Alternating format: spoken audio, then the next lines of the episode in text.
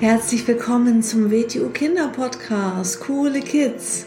Mein Name ist Rosa und ich verhelfe Kindern zu noch mehr Mut, innerer Stärke und Erfolg. Du erfährst in diesem Podcast, wie du noch mehr Selbstwertgefühl und Selbstvertrauen bekommst und wie du all deine Ziele erreichen kannst. Schön, dass du da bist und viel Spaß mit dieser Folge.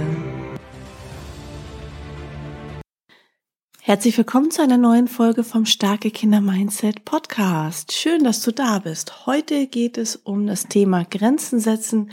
Hier bekommst du einige Tipps, wie du besser Grenzen setzen kannst, warum, wieso es sinnvoll ist, Grenzen zu setzen in einigen Situationen und wie es dir persönlich auch leichter fällt, weil ich weiß auch, dass es sehr vielen Menschen schwer fällt, eine Grenze zu setzen, dass es erstmal unangenehm ist, dass man denkt, na ja, man darf ja nicht so unhöflich sein. Und darauf gehe ich auch ein, weil das ist eine ganz wichtige äh, Mindset-Geschichte auch, also ähm, eine Einstellung im Kopf. Ähm, ja, also Wann müssen wir zum Beispiel Grenzen setzen? Immer dann, wenn wir das Gefühl haben, dass äh, Mitmenschen zu weit gehen. Also wenn du das Gefühl hast, hier ist meine Grenze und jemand überschreitet die Grenze, dann solltest du die Grenze auch setzen.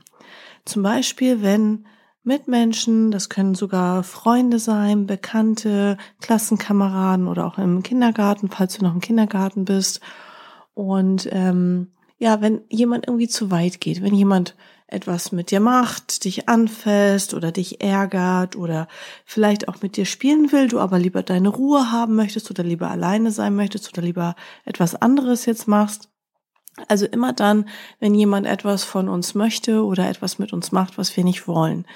Das heißt jetzt aber nicht, dass immer, wenn wir was nicht wollen, eine Grenze setzen. Es gibt ja auch Dinge, die sind notwendig. Also zum Beispiel, wenn man jetzt zum Zahnarzt gehen muss, sich die Zähne putzen muss oder zur Schule gehen muss oder äh, sein Zimmer aufräumen sollte, dann ähm, ist das natürlich nicht eine Situation, wo man eine Grenze setzt, weil es gehört auch zum Alltag und zum Leben dazu, dass wir auch Dinge tun, die notwendig sind, auch wenn wir darauf mal keine Lust haben. Also das geht hier wirklich um das Thema um Mitmenschen, die dir in irgendeiner Weise körperlich oder mental, psychisch irgendwie zu nahe kommen, zu weit kommen, etwas machen, was du nicht willst.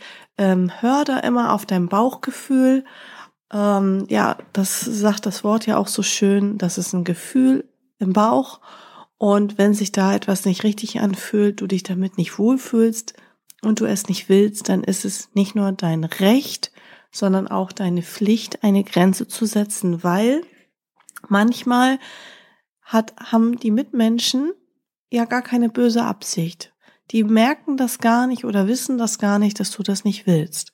Und deswegen ist es immer wichtig, dass man das ganz klar und deutlich sagt und auch zeigt. Und darauf gehe ich jetzt besonders in dieser Folge ein. Also, welche Möglichkeiten habe ich, um eine Grenze zu setzen? Also, wir in der WTU unterrichten ja die Selbstbehauptung und die Selbstverteidigung. Selbstbehauptung, das sagt der Name schon, ich behaupte mich selbst.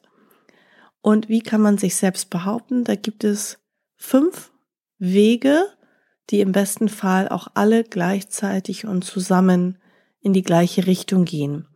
Und zwar kann ich mit Wörtern, also mündlich verbal, eine Grenze setzen. Ich kann zum Beispiel sagen Stopp, ich kann sagen Nein, ich kann sagen Ich will das nicht, ich kann sagen Hör auf damit. Das jetzt nur mal so als Beispiel. Also ich kann mit Wörtern eine Grenze setzen.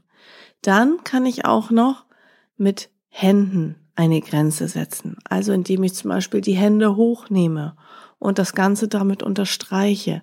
Wenn ich zum Beispiel sage, ich will das nicht und die Hände hängen runter, ist das nicht so effektiv, wie wenn ich sage, ich will das nicht, hör jetzt auf und ich nehme beide Hände nach oben und dann wirkt das schon, alleine diese Gestik der Hände wirkt schon wie eine Grenze, wie ein Stoppschild.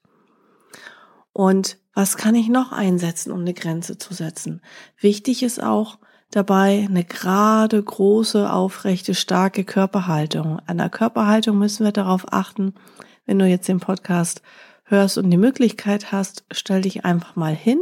Wenn du jetzt nicht aufstehen kannst, weil du vielleicht gerade beim Autofahren bist und mit deinen Eltern diesen Podcast hörst, das sagen mir auch immer ganz viele, dass sie beim Autofahren mit ihren Kindern den Podcast hören, ähm, dann kannst du jetzt nicht aufstehen, aber du kannst es dir ähm, bildlich vorstellen, dass deine Füße schön breit auseinander sind, also Schulterbreite, dass du ein, dass so breit wie deine Schultern sind, dass so auch mindestens so breit deine Füße auseinander stehen, dass du dich ganz groß machst, ja, dass du eine starke, aufrechte Körperhaltung hast, weil es bringt nichts, wenn ich sage, nein, ich will das nicht und ich mache mich ganz klein und ich stehe ganz schmal und meine Schulter hängen nach vorne. Das wirkt überhaupt nicht. Es muss immer alles zusammenpassen. Also wenn ich sage, jetzt stopp, jetzt hör auf, ich will das nicht und du nimmst dann auch noch schön beide Hände nach oben, kannst vielleicht auch mal die Zeigefinger ausstrecken, das kannst du auch mal ausprobieren, wie das dann aussieht. Und dann kannst du auch noch mal die Schulterbreite hinstellen und den Oberkörper ganz groß machen, den Rücken gerade halten, Schultern zurück, Brust raus. Das kannst du auch mal vom Spiegel ausprobieren, wie du dann aussiehst. Dann siehst du nämlich sehr, sehr, sehr, sehr selbstbewusst aus. Und das ist viel, viel wirkungsvoller. Wir wollen ja nicht nur, dass wir das sagen, wir wollen ja, dass es eine Wirkung hat, ähm, als wenn mein Körper schlaff in der Ecke herumsteht oder hängt oder sitzt oder so. Ja, also die Körperhaltung muss auch zu dem passen, was wir sagen. Also wenn ich etwas nicht will, dann muss alles zusammenpassen. Dann kommt das bei dem Gegenüber besser an. Und was auch noch sehr, sehr, sehr, sehr wichtig ist zum Grenzen setzen in der Selbstbehauptungsphase, ist zum Beispiel ähm, unsere Mimik, das heißt unser Gesichtsausdruck, wie unser Gesicht dabei aussieht.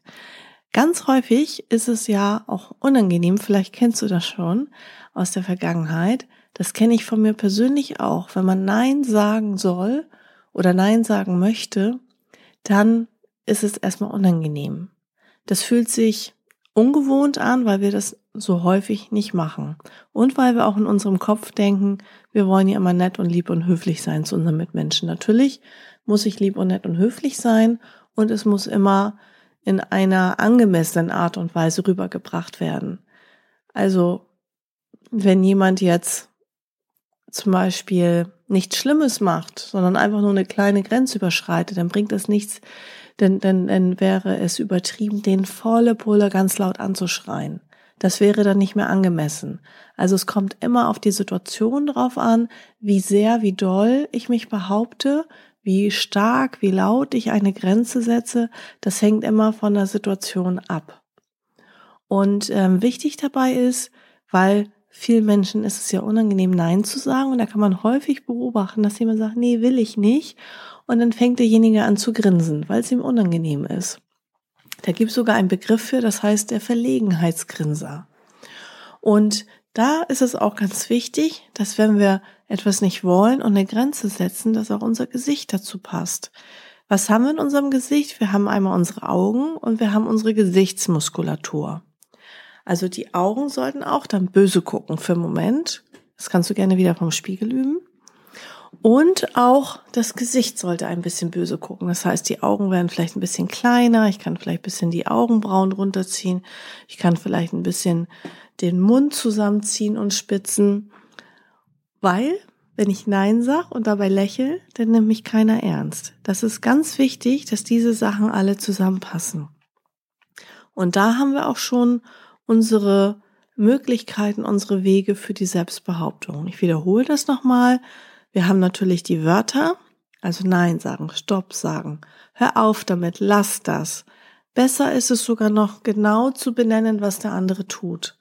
Jemand äh, beleidigt mich, hör auf, mich zu beleidigen. Noch besser ist es, wenn du den Namen kennst. Okay, und dann den Namen dazu sagst. Sabrina, hör auf, mich zu beleidigen.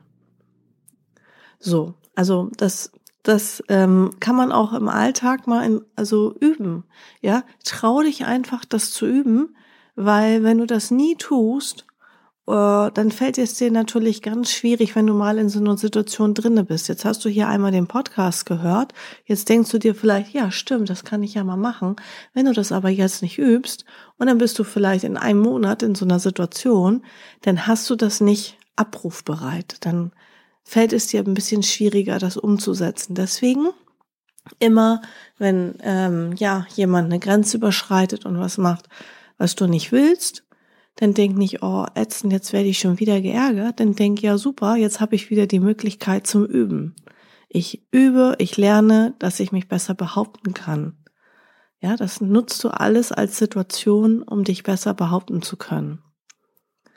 Und also wie gesagt, wir haben die Wörter, wir haben die Stimme, wir haben die Hände. Die Hände sollten hochgehen, weil die Hände signalisieren auch Stopp, hier ist meine Grenze, bis hierhin und nicht weiter. Die Körperhaltung sollte dazu passen.